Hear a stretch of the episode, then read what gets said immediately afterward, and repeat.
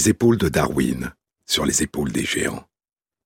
Se tenir sur les épaules des géants et voir plus loin, voir dans l'invisible, à travers l'espace et à travers le temps. Pouvoir s'évader du présent, plonger notre regard dans le passé, remonter le temps à contre-courant et entrevoir des éclats de monde disparus.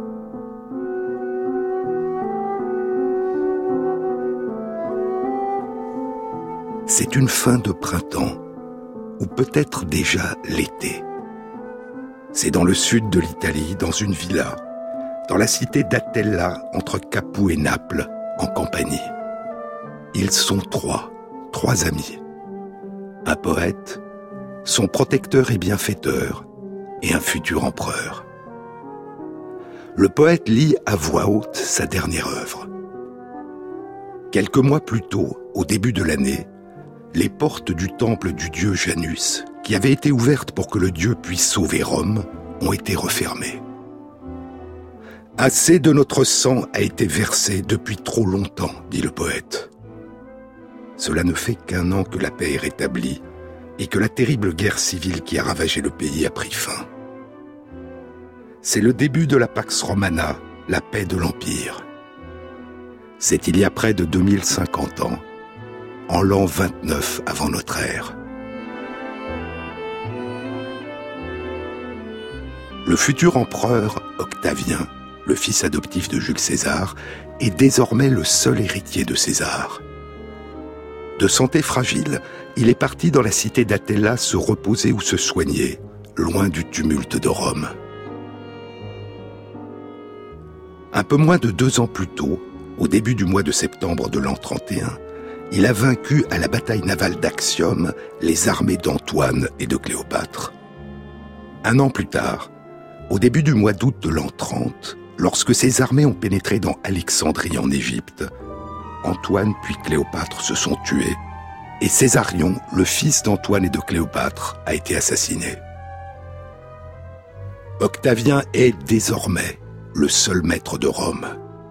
Il est Caesar, Imperator, il sera bientôt princeps le premier, Augustus Auguste, et il fondera l'Empire romain. Le poète qui lui fait la récitatio, la lecture à voix haute de son dernier livre, est Publius Vergilius Maro, Virgile. Il est déjà célèbre. Une légende dit que sa mère était la sœur du poète Lucrèce. Lucrèce, l'auteur du grand poème scientifique De Natura Rerum, de la nature des choses, qui a dû être publié alors que Virgile avait 16 ans. Et le protecteur de Virgile, qui deviendra aussi le protecteur du poète Horace, un homme riche et puissant, grand amateur d'art, poète lui-même et ami et conseiller de l'empereur Octavien, c'est Caius Kilnius Maecenas, mécène, d'une ancienne famille étrusque, comme Virgile, dit la légende. Virgile écrivit les Géorgiques en l'honneur de Mécène, dira Aelius Donatus, Donna, dans sa vie de Virgile plus de trois siècles après la mort de Virgile. Car Mécène, dit Donna, lui avait porté secours, alors que Virgile était encore peu connu, contre la violence d'un ancien militaire qui avait failli le tuer lors d'une dispute sur des questions de propriété de terre. Le nom du protecteur de Virgile deviendra plus tard un nom commun, le nom qui désigne une personne qui apporte son soutien et son aide financière à la création artistique ou scientifique et au créateur, un mécène. Kekini Pasqua Rura Duques. J'ai chanté les pâturages, les campagnes et les chefs, les héros. Telle est, dit la légende, l'épitaphe de Virgile les pâturages dans les bucoliques, les campagnes dans les géorgiques et les héros dans l'Énéide. Dans les bucoliques, Virgile a chanté les temps anciens, mythiques, immémoriaux des relations entre l'homme et la nature, les temps des bergers. Dans les Géorgiques, le grand poème dans lequel il célèbre l'agriculture, il a chanté les travaux de la terre. Et dans l'Énéide, il a chanté la fondation de Rome. Il a écrit les bucoliques et les géorgiques durant la terrible guerre civile qui a ravagé son pays. Et c'est durant la paix qui a suivi, la Pax Romana, la paix des armes, qu'il a écrit l'Énéide, un chant de combat et de conquête, un contrepoint aux deux plus grandes épopées de l'Antiquité grecque, l'Iliade et l'Odyssée. À la destruction de la ville de Troie par les Grecs, et au long retour parmi les siens à Ithaque du vainqueur de la guerre, Ulysse, Virgile répond par l'épopée d'Énée, le Troyen, fils d'Anchise et de Vénus, la déesse de la beauté. Et c'est des ruines de la cité de Troie détruite par les héros de Homère que Virgile fait naître la lignée qui fondera l'Empire romain. L'Énéide commence ainsi. Je chante les armes, et l'homme qui le premier des bords de Troie vint en Italie, au rivage de l'Avinium, fuyant par décret du destin. D'après Donna, Virgile a commencé à écrire les bucoliques qui l'ont rendu célèbre à l'âge de 28 ans en l'an 42 avant notre ère, et il les aurait écrites en trois ans. Puis les géorgiques auraient été écrites en sept ans. Puis il commence l'Énéide, qu'il mettra onze ans à écrire, jusqu'à sa mort à l'âge de cinquante ans. Et peu avant sa mort, dit Donna, Virgile aurait demandé plusieurs fois, mais heureusement en vain, que l'Énéide soit brûlée. Le livre sera publié inachevé, deux ans après sa mort. Les plus anciens manuscrits des œuvres de Virgile qui nous sont parvenus ne sont pas les originaux de son temps, mais des copies qui datent pour les plus anciennes du IVe siècle de notre ère, c'est-à-dire de plus de 300 ans après sa mort. Et parmi ces manuscrits, il y a le Vaticanus Latinus et Berolinensis qui étaient conservés à l'abbaye de Saint-Denis au Moyen Âge, avant d'être conservés en partie au Vatican et en partie à Berlin. Il y a le San Galensis, conservé à la bibliothèque capitulaire de Saint-Gall, en Suisse. Et le plus complet est le Mediceus Laurentianus, qui se trouve aujourd'hui à la bibliothèque laurentienne dans le monastère San Lorenzo, à Florence. Mais revenons à l'an 29 avant notre ère.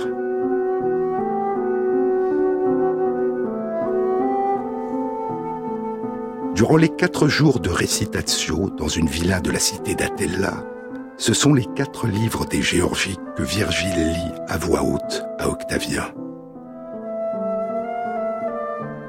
Et il déclamait, dit Donna, avec une suavité et des grâces remarquables. Il récite un livre par jour, et quand la voix du poète se fatigue, dit Donna, c'est Mécène, son bienfaiteur, qui prend la relève. Les Géorgiques, Georgica en latin, du grec Georgikos, de Gé la terre et Ergon le travail. Georgica, c'est ce qui concerne l'agriculture, et Georgos, c'est l'agriculteur. Dans la villa le premier jour, Virgile et Mécène chantent le livre 1, La terre et les moissons, la culture de la terre, le blé, le laboureur et le semeur. Le deuxième jour, il chante le livre 2, consacré à l'entretien des arbres, les oliviers et la vigne, et au vin. Le troisième jour, il chante le livre 3, consacré à l'élevage des troupeaux. Et le quatrième jour, le livre 4, qui chante la vie des abeilles, les apiculteurs, la vie des ruches et la récolte du miel. Dans le livre 2 des Géorgiques, Virgile invoque Mécène, et lui demande son aide. Et toi, assiste-moi, parcours avec moi l'œuvre entreprise, toi à qui je dois la majeure part de ma gloire, mécène. L'océan est ouvert, donne des voiles, vole. Je ne veux pas, dans mes vers, embrasser toutes les choses, non. Quand bien même j'aurais sans langue, sans bouche, une voix d'acier. Viens à mon aide, longe et effleure le bord extrême du rivage, nous touchons presque la terre. Ici, je ne te captiverai pas par des détours ou par de longs préambules ou par un poème imaginé. Les arbres qui se dressent d'eux-mêmes aux rives de lumière jaillissent vigoureux, luxuriants, car la nature est là, dans le sol. aucune traduction ne peut rendre la prosodie, le rythme, la musique des près de 2200 vers des géorgiques. Comme les bucoliques, comme l'Énéide, comme avant le De Naturalerum de Lucrèce et plus tard les Métamorphoses d'Ovide, les géorgiques ont été écrites en hexamètres dactyliques non rimés. Comme longtemps avant l'avait été en grec, l'Iliade et l'Odyssée d'Homère, et la Théogonie et les travaux et les jours d'Hésiode. L'hexamètre dactylique, le grand vers d'Homère, est un vers qui ne nous est pas familier. Hexamètre, parce que le vers avait six mètres, six mesures. Et dactylique, parce que chacun de ces mètres ou mesures correspondait pour les anciens à un doigt, composé d'une première phalange longue, suivie de deux phalanges courtes, brèves. Chaque vers était composé de six dactyles, six mètres ou mesures, qui étaient formés chacun d'une syllabe longue qui porte l'accent tonique, suivie de deux syllabes brèves. Chaque mesure est l'équivalent de trois pieds dans la poésie française. Chaque vers est donc composé de l'équivalent de six fois trois pieds, c'est-à-dire de dix-huit pieds. Mais ces pieds sont particuliers. Ils n'ont pas tous la même longueur. Ils vont, en latin et en grec, trois par trois. Et il est possible que les aèdes et les poètes aient chanté ou récité en faisant glisser leurs pouces sur les trois phalanges de leurs doigts, d'où le nom dactylique, pour garder ce rythme. Un vers ample, au rythme très particulier au chant très particulier. Da, da, da, da, da, da, da, da, da, da, da, da. C'est le rythme d'un seul vers, une poésie à trois temps. Il y avait des variations. Une mesure, par exemple, pouvait être composée soit d'une syllabe longue suivie de deux syllabes brèves, da, da, soit de deux syllabes longues qui portaient chacune l'accent tonique, da, da. Et le dernier mètre d'un vers pouvait être tronqué et être composé non pas d'une syllabe longue suivie de deux syllabes brèves, da, da, da, ou de deux syllabes longues, da, da, mais d'une syllabe longue suivie d'une seule syllabe brève, da, da. Voici un vers de Virgile. Écoutez. Titure, tu patu, laerecu bans sub, tegmine, fagi. C'est le premier vers des bucoliques. Le chevrier Mélibé est en train de s'adresser au bouvier Tityre. Tityre, toi, sous l'ample abri du être étendu. Dans la traduction de Jeanne Dion et Philippe Eusé ou encore dans la traduction de Maurice Rat, Tityre, couché sous le dôme d'un vaste être. Écoutons en français le rythme de la première strophe entière dans la traduction de Jeanne Dion et Philippe Eusé. Tityre, toi, sous l'ample abri de ce être étendu, sur ton menu roseau, tu médites un poème des bois. Nous, nous laissons les champs, la douce terre de la patrie, nous, nous quittons notre patrie. Toi, Tityre, nonchalamment à l'ombre, tu fais sonner les bois de la beauté d'Amaryllis. Ou dans la traduction de Maurice Rat, Tityre, couché sous le dôme d'un vaste être, tu essayes un air sylvestre sur ton léger pipeau. Et nous, nous quittons le sol de notre patrie et nos doux champs, nous fuyons notre patrie. Toi, Tityre, étendu à l'ombre, tu apprends aux forêts à répéter le nom de la belle Amaryllis. Écoutons maintenant le rythme de la première strophe du poème en latin, lu par Vojin Nedeljkovic, qui enseigne dans le département des langues classiques à l'université de Belgrade. Titure tu patulai recubas sub tegmine fagi, silvestre tenui musam meditari savena. Nos patriae fine, sed dulcia linquimus arva, nos patriam fugimus, tu titure lentus in umbra, formosa resonare doces amarulli da silvas. ou encore avec une composition musicale de Francesco Rossi, un compositeur de musique et professeur qui a fait réciter, chanter et jouer ses élèves pour qu'ils ressentent et fassent ressentir la beauté particulière de ses vers.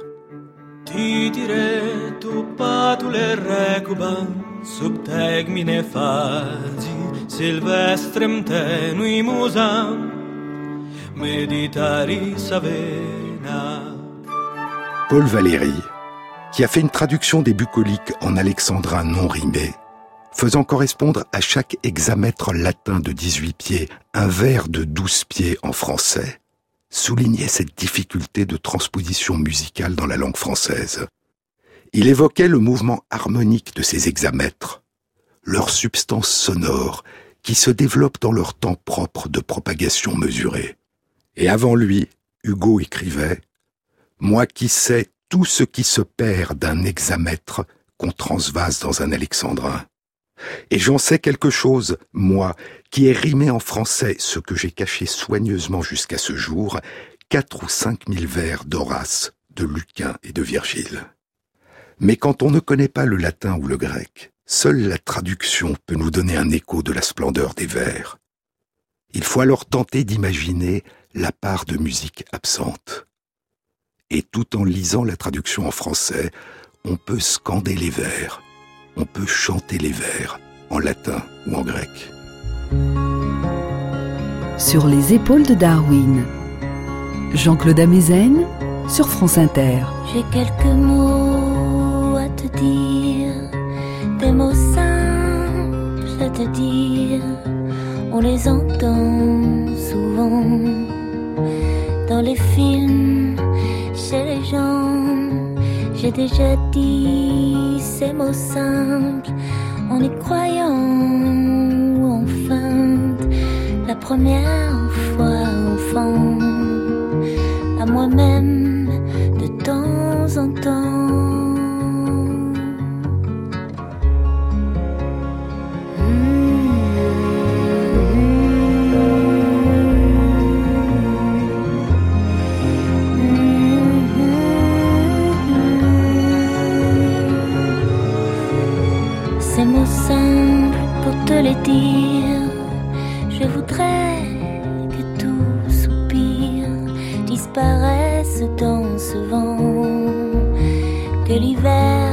Soit aux amants.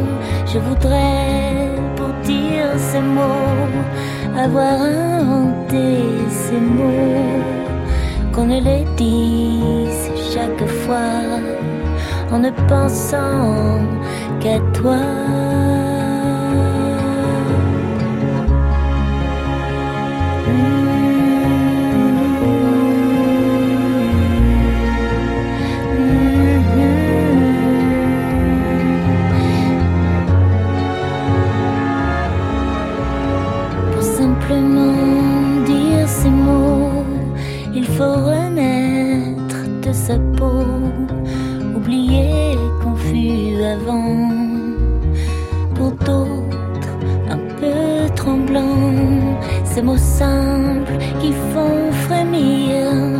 Certains autres mourir. Je te les donne à présent, c'est mon cœur, c'est mon sang.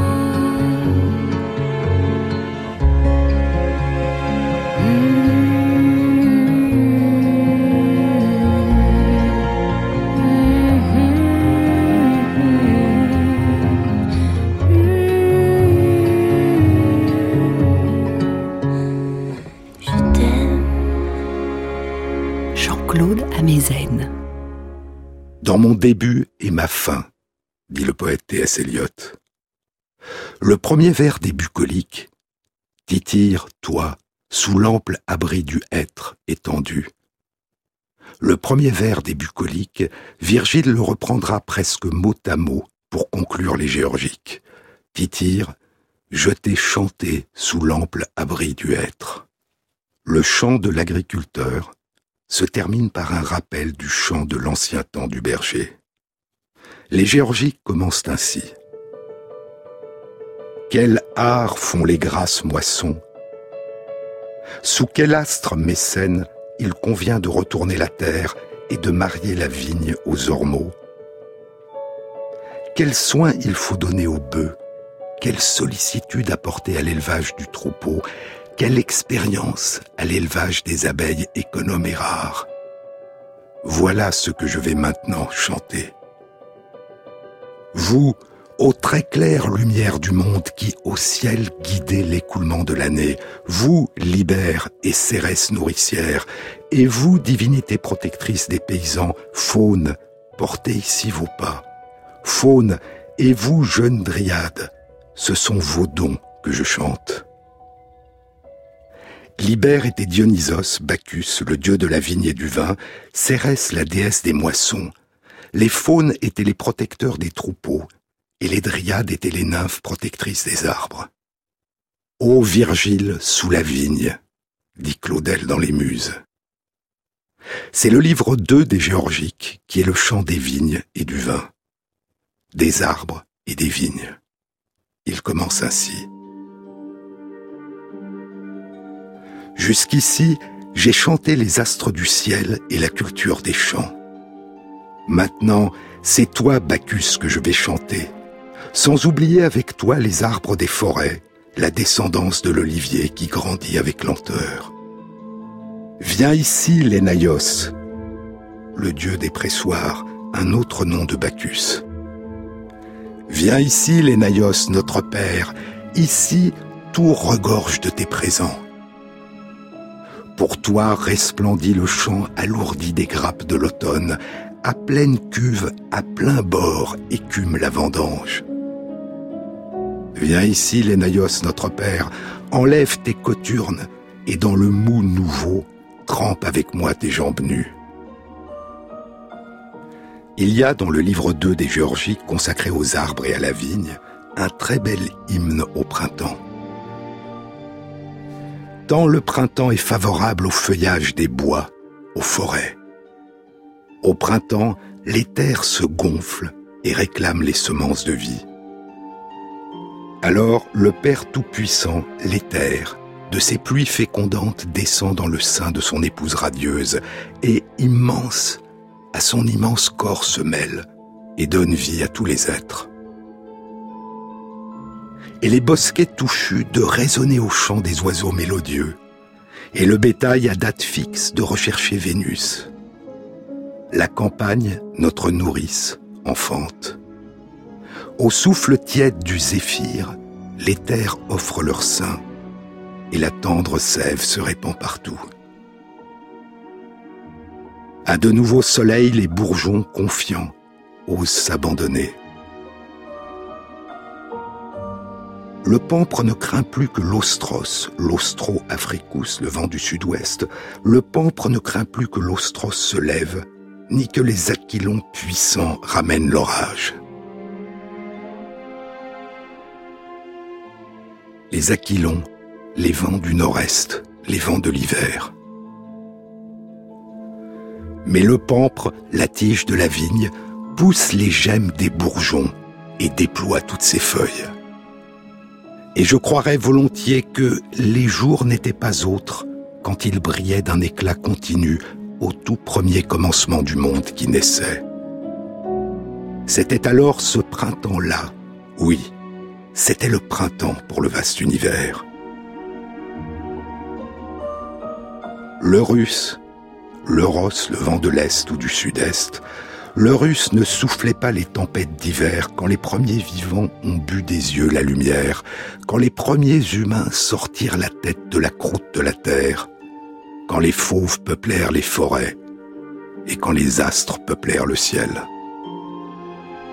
Virgile chante le printemps et il chante la vigne, la diversité des vignes et des vins. Et la grappe qui pend à nos arbres n'est pas celle que Lesbos vendange du serment de Métimne. Métimne, une petite cité sur l'île de Lesbos, l'île natale de la poétesse grecque Sappho, au nord-est de la mer Égée, face à la côte nord-ouest de l'Anatolie. Il y a les vignes de Tassos, chante Virgile, les raisins blancs du lac Maréotis, ceux-ci conviennent aux terres grasses, celles-là aux plus légères. Tassos est l'île grecque la plus au nord dans la mer Égée, en face des côtes de la Thrace, qui était célèbre pour son vin. Le lac Maréotis est un lac en Égypte, proche de la cité d'Alexandrie, un lac dont les rives étaient plantées de vignes. Le psiti convient mieux pour le vin liquoreux, et le subtil lagéos, un jour il rendra titubante tes jambes et engourdira ta langue. Le psiti était un vin grec, et le lagéos est le vin roux, couleur de lièvre, de Lagos le lièvre. Il y a les vignes pourpres, les précoces. Et toi, Rétique, comment te chanter dans mes vers, et pourtant dans les celliers, ne sois pas le rival du Falerne. Le Rétique était un vin célèbre de la Rétie, une région au nord de l'Italie entre les Alpes et le Rhin, et le Falerne, que le Rétique ne peut égaler, dit Virgile. Le Falerne, le plus renommé des vins à Rome, était récolté en Campanie, au sud de l'Italie. Mais il y a encore les vignes d'Aminé, vins très charnus, devant lesquels s'incline le vin de Tmolus et le Fané. La cité d'Aminé était proche de Naples, le Tmolus était un mont de Lydie, au sud de la cité de Sardes, en Anatolie, et le Fané était un vignoble sur l'île de Chio ou Chios, l'île natale de Homère selon la légende, au sud de l'île de Lesbos, face à la côte ouest de l'Anatolie. Il y a le petit Argitis, au jus incomparable, incomparable aussi pour sa longévité. L'Argitis est une vigne de raisin blanc, peut-être des environs de l'antique cité d'Argos, en Grèce. Et je ne saurais t'oublier, Rhodienne, toi que l'on sert à la table des dieux, ni toi, Bumaste, au raisin gonflé. Rhodienne, le vin de l'île de Rhodes, où avait été construit le colosse de Rhodes, l'une des sept merveilles du monde antique, qu'un tremblement de terre avait détruit un siècle et demi avant la naissance de Virgile. C'était avec du vin de Rhodes que l'on faisait les libations aux dieux. Et le bumaste était le boumastos, produit avec du raisin noir ou blanc, aux grains gonflés comme des mamelles, dira Pline l'Ancien. Mais qu'il s'agisse des espèces de vins ou des appellations, poursuit Virgile, elles sont innombrables. Or, à quoi bon les dénombrer? Qui voudrait en connaître le nombre, qu'il apprenne à compter les grains de sable que soulève le zéphyr sur les plages de Libye, ou les vagues des flots ioniens qui battent le rivage, quand violemment l'Eurus s'abat sur les vaisseaux. Les vins sont innombrables, dit Virgile. Ils viennent d'Italie, des régions au nord de l'Italie entre les Alpes et le Rhin, de Grèce, de Thrace, d'Égypte, d'Anatolie et des îles de Rhodes, de Chio et de Lesbos. Une carte des vignobles qui reflète l'étendue de l'Empire romain. Et dans le livre 4 qui chante les abeilles et le miel, Virgile dira aussi le mélange de vin et de miel, le moulsoum. Tu presseras un doux miel, et sa douceur ne sera pas si grande que sa limpidité, et que son pouvoir de dompter la dure saveur de Bacchus, l'âpreté du vin. Virgile mentionne treize vignobles et vins un siècle après la publication des Géorgiques, dans sa monumentale histoire naturelle, dans le livre 14 entièrement consacré à la vigne et au vin, Pline l'Ancien dénombrera plus de 100 vins différents. Mais les Géorgiques ne chantent pas seulement les qualités et la diversité des vins. Elles chantent aussi et surtout le travail du vigneron.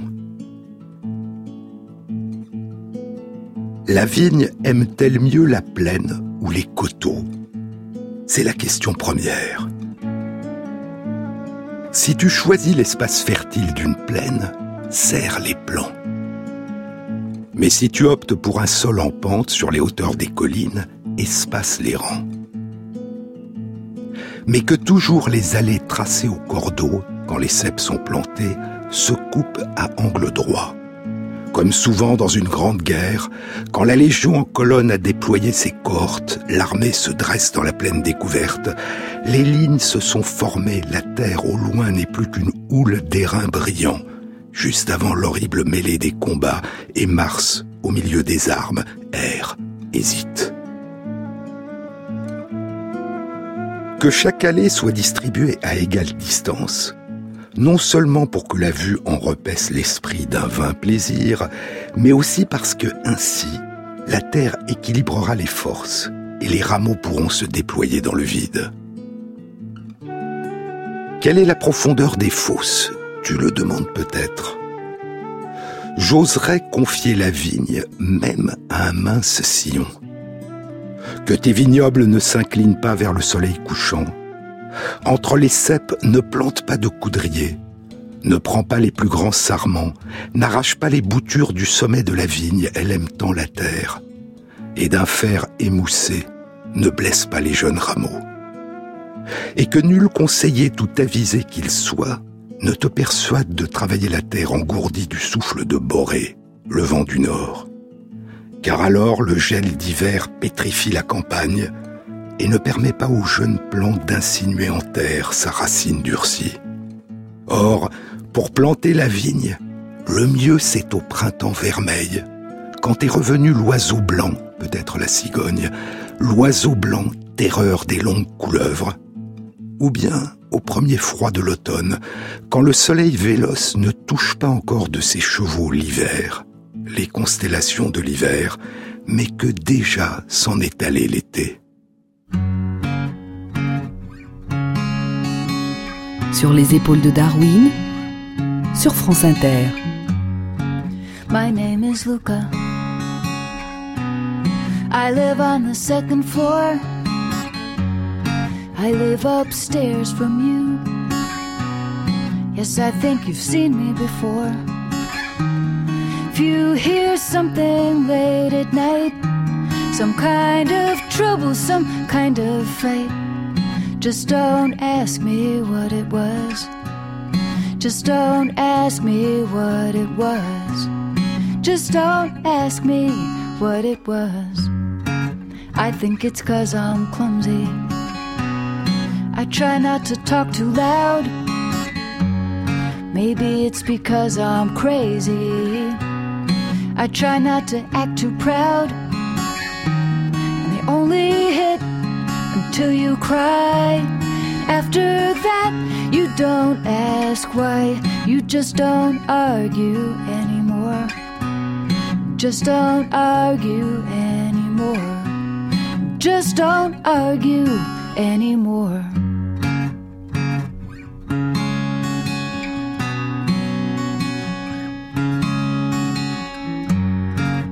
Yes, I think I'm okay walked into the door again. Well, if you ask, that's what I'll say. It's not your business anyway.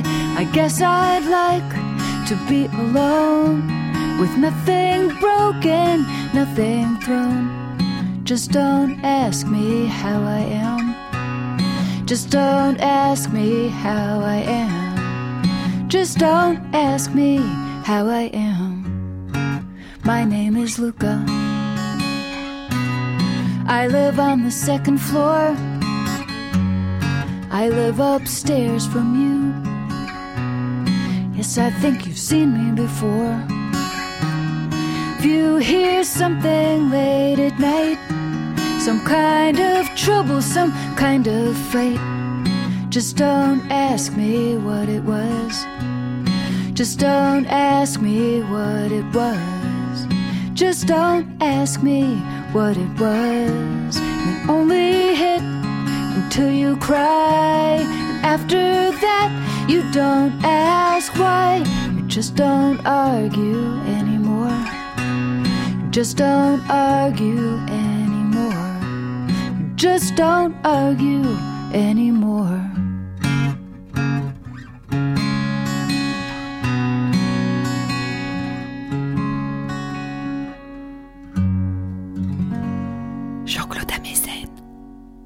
Virgile mentionne l'importance des greffes. Puis il poursuit ses conseils à l'agriculteur.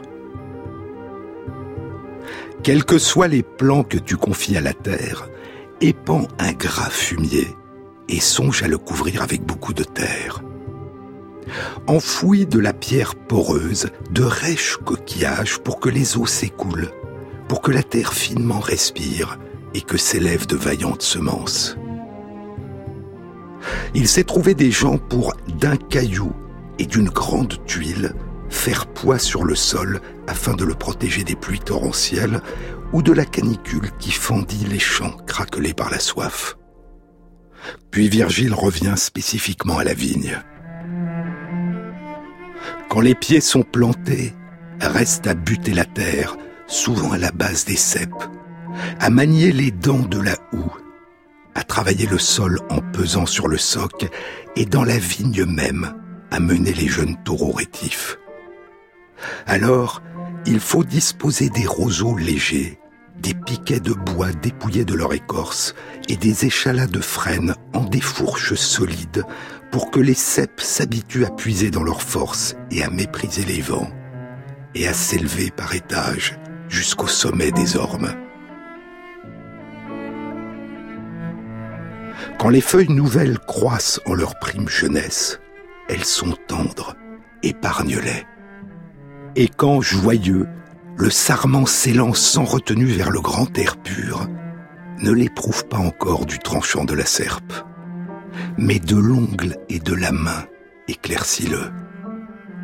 Puis, quand les sarments ont jailli de souches déjà généreuses et ont embrassé les ormes, taille la chevelure, tond les bras, réprime les rameaux mal disciplinés.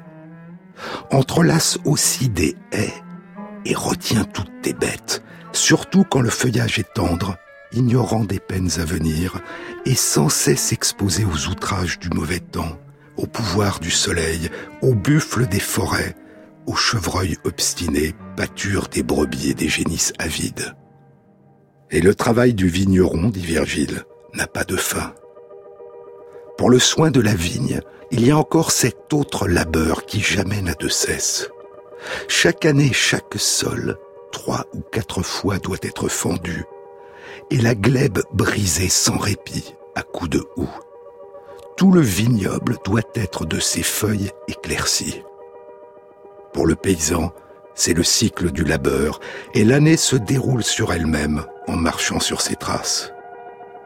Déjà, lorsque la vigne a perdu ses feuilles attardées, quand l'aquilon glacé a pris leur parure aux forêts, le vigneron, avec énergie, à l'année qui s'en vient, étend ses travaux. Avec la serpe courbe de Saturne, Saturne le dieu qui enseigna aux Romains l'art de tailler la vigne, avec la serpe courbe de Saturne, il s'attache à rogner ce qui reste de la vigne et la façonne en la taillant. Creuse la terre le premier. Le premier brûle à l'écart les sarments le premier rentre à l'abri les États. Vendange le dernier. Deux fois, l'ombre s'en prend à la vigne. Deux fois, le sol se couvre de ronces et de mauvaises herbes. Deux labeurs éprouvants. Célèbre les vastes domaines, mais cultives-en un petit. N'oublie pas encore de couper dans la forêt les rameaux piquants du hou. Sur le rivage, le roseau humide, et la soleil sauvage requiert encore nos soins. Voilà la vigne liée. Voilà la serpe déposée près des buissons. Voilà le vigneron qui chante au bout du rang la fin de sa peine. Mais il faudra encore remuer à fond la terre, la réduire en poussière, et même quand la grappe sera mûre, redouter Jupiter, c'est-à-dire redouter l'orage, la pluie et la grêle. Puis il y aura les vendanges, puis le pressage, puis la fermentation. En revanche, dit Virgile, en revanche pour l'olivier, dès lors qu'il s'est fiché en terre et supporte la brise, pas de culture. Il ne réclame ni la serpe incurvée, ni la houe tenace. Que la culture de la vigne est dure, dit Virgile, en comparaison de celle des oliviers. Et ce travail du vigneron est ancien très ancien. Il a débuté longtemps avant le temps des Géorgiques, avant la naissance de Rome, avant les temps que chante l'Énéide, avant les temps légendaires de la guerre de Troie que chante l'Iliade et l'Odyssée. Je vous ai parlé la semaine dernière des recherches menées depuis plus de 25 ans par Patrick McGovern du Muséum d'archéologie et d'anthropologie de l'Université de Pennsylvanie et ses collègues. L'analyse chimique de traces de vin, de bière et d'autres boissons alcoolisées sur des fragments de jarres antiques. Leur découverte, publiée dans Nature en 1996, de vestiges de vin résiné à l'intérieur d'une jarre découverte sur le sol d'une pièce qui devait être une cuisine, dans un bâtiment de briques crues, sur le site de Hadji Firouz Tepe. Dans la vallée du fleuve Gadar, à 1300 mètres d'altitude, sur les hauts plateaux de la région des monts Zagros, dans le croissant fertile, en Iran. Le raisin à partir duquel avait été produit ce vin provenait-il de la vigne sauvage eurasienne Vitis vinifera sylvestris Ou les vignerons de Hadji Firouz Tepe cultivaient-ils déjà la vigne domestiquée Vitis vinifera vinifera, la principale source de vin aujourd'hui dans le monde? On ne le sait pas. La jarre datait d'une période comprise entre il y a 7400 ans et il y a 7000 ans. Et Patrick McGovern et ses collègues allaient partir à la recherche de traces de vin anciens dans d'autres régions du monde, au-delà du croissant fertile. Et tout d'abord, à proximité au sud, en Égypte.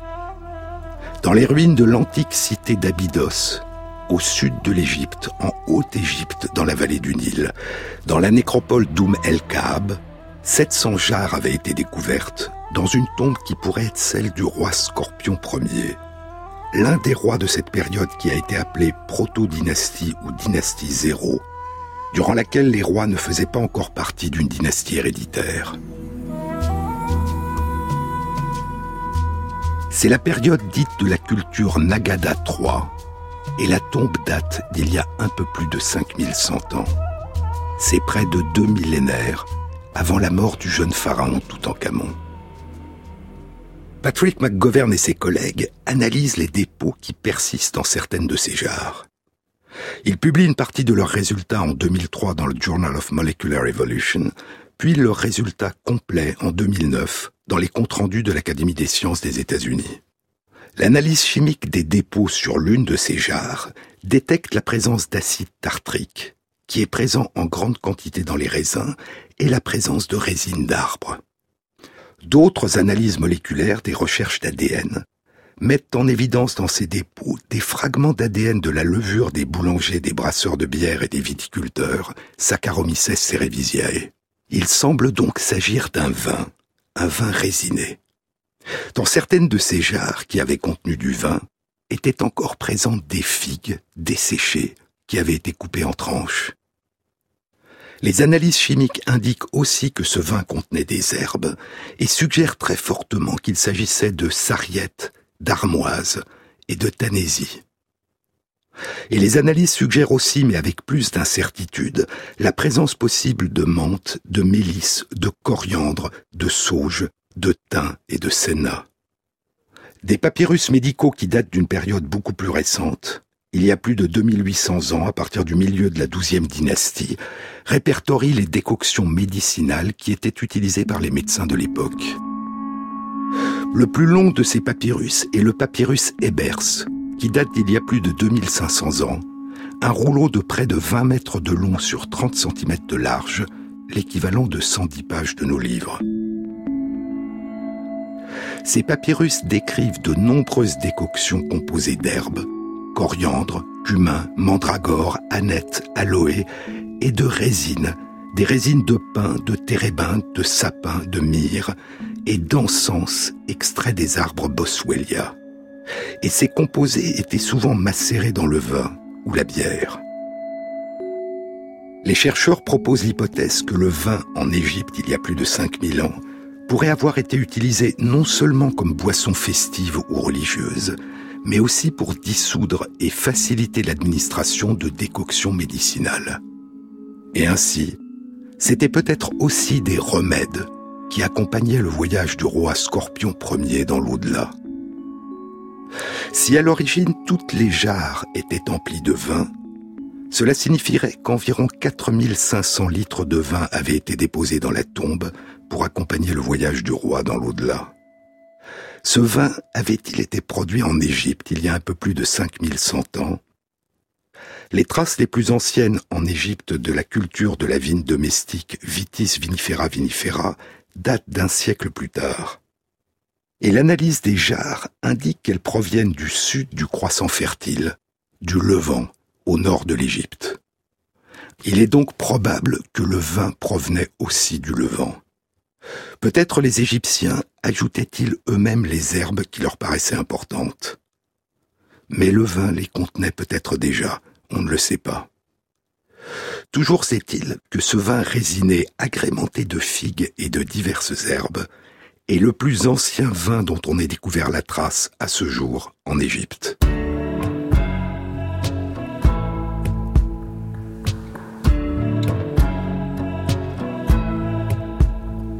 I'm no longer found. Bugs got on my me. Passed out in the yard. Spiders on my tummy. I'm no longer found. Sex got on my pride. I'm no longer found. Passed out in the yard of angels. Disabled. I saw someone change the labels. I've seen. I saw someone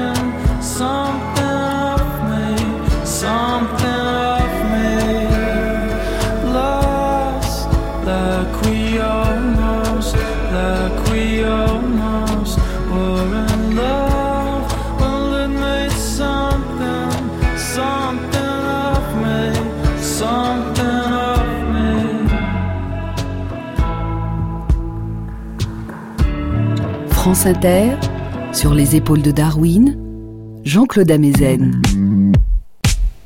loin de l'Égypte, un peu au nord des limites du croissant fertile, en Géorgie, sur des hauts plateaux à plus de 1000 mètres d'altitude, à 50 kilomètres au sud de la ville de Tbilissi, la capitale actuelle de la Géorgie, sur deux sites situés à 2 kilomètres l'un de l'autre, les sites de Choulaveris Gora et de Gadashri Gora, des fragments de jarres ont été découverts. Les jarres datent d'il y a 8000 ans. Elles datent de la culture dite Choulaveri Chomutepe, qui s'étendait jusqu'à l'ouest de l'Azerbaïdjan et jusqu'au nord de l'Arménie. Et la reconstitution des jarres à partir des tessons découverts sur ces deux sites indique qu'il s'agissait de grandes jarres d'un mètre de haut et d'un mètre de large, d'une contenance chacune d'environ 300 litres. Ce qui correspond aux dimensions d'une autre jarre, intacte celle-là, qui a été découverte sur un autre site, le site de Kramis d'Idigora. En 2017, une étude animée par Patrick McGovern était publiée dans les comptes rendus de l'Académie des sciences des États-Unis. Elle impliquait des chercheurs de différentes institutions de Géorgie, du Canada, des États-Unis, de France, d'Italie, d'Israël et du Danemark. L'étude rapportait l'analyse de dépôts découverts sur des fragments de jarres sur les sites de Choulaveris Gora et de Gadashri Gora. L'analyse indiquait la présence d'acide tartrique et la présence d'acide malique, d'acide succinique et d'acide citrique qui sont aussi présents dans le raisin du pollen de fleurs de raisin et des traces de peau de raisin avaient été découvertes sur l'un des fragments de jarre et renforçaient la notion que le contenu de ces jarres devait être du vin de raisin. Et du pollen de fleurs de raisin avait aussi été retrouvé en grande quantité sur le site. Les sites de Choulaveris Gora et de Gadashri Gora en Géorgie sont situés à 500 km au nord du site de Hadji Firuz Tepe, ce site dans le croissant fertile, dans les monts Zagros en Iran. Les traces de vin contenues dans les jarres de Haji Firuz Tepe dataient, je vous le disais, d'une période comprise entre il y a 7400 ans et il y a 7000 ans. Et le vin de Choulaveris Gora et de Gadashri Gora, qui date d'il y a 8000 ans, est plus ancien de 500 ans à 1000 ans que le vin de Haji Firuz Tepe. Mais il y avait plus ancien encore, très loin de là. Parce que mon principal centre d'intérêt a longtemps été le Proche-Orient, écrit Patrick McGovern dans son livre le plus récent, publié en 2017 et non encore traduit en français, Ancient Brews, Rediscovered and Recreated, ancien breuvage, redécouvert et recréé. Parce que mon principal centre d'intérêt a longtemps été le Proche-Orient, vous pouvez vous demander comment il se fait que j'ai participé à une recherche concernant la Chine antique. Si quelqu'un peut être tenu pour responsable, c'est Anne Underhill, une archéologue de l'université Yale qui a initié l'une des premières campagnes de fouilles en Chine continentale quand le pays a commencé à ouvrir à nouveau ses frontières aux étrangers. Elle était convaincue que les boissons fermentées étaient une composante importante des cultures chinoises les plus anciennes et qu'elles avaient joué alors un rôle semblable au rôle qu'elles jouent aujourd'hui dans les relations sociales, les cérémonies religieuses, les fêtes et les célébrations. Anne Underhill m'a proposé de prendre part à ces fouilles archéologiques sur le site néolithique de Liangchengjian, dans la province du Shandong, et de réaliser des analyses chimiques sur les anciens récipients. C'était une occasion trop belle pour que je refuse, même si je ne connaissais pratiquement rien à la civilisation antique de la Chine et que je ne connaissais pas un seul idéogramme chinois. J'ai fait le saut. Puis j'ai commencé à rechercher d'autres sites où je pourrais analyser les anciennes poteries. J'ai reçu une aide précieuse de Chang Sui Wang, de l'Université des sciences et des technologies de Chine. Chang Sui était le directeur du département d'archéométrie et il m'a proposé un programme très complet de rencontres avec les archéologues de Pékin et de visites aux principaux sites archéologiques au long du fleuve jaune. Chang Sui m'a conduit à Zhengzhou, dans la province du Henan, à 200 km environ au nord du site néolithique de Jiahou. Là, j'ai rencontré l'archéologue en chef du site de Djarou. Et il m'a conduit au sein des saints de la collection des poteries de Djarou. Je n'en croyais pas mes yeux. Les étagères étaient emplies de jarres. C'est le début du chapitre 3 du livre. Le chapitre intitulé Château Djarou, une boisson alcoolisée du néolithique en Chine, et nous la découvrirons dans une prochaine émission.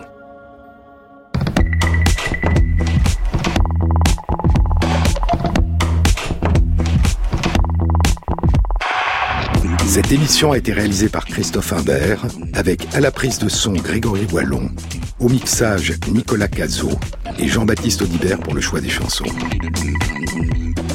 Bon week-end à tous. À samedi prochain.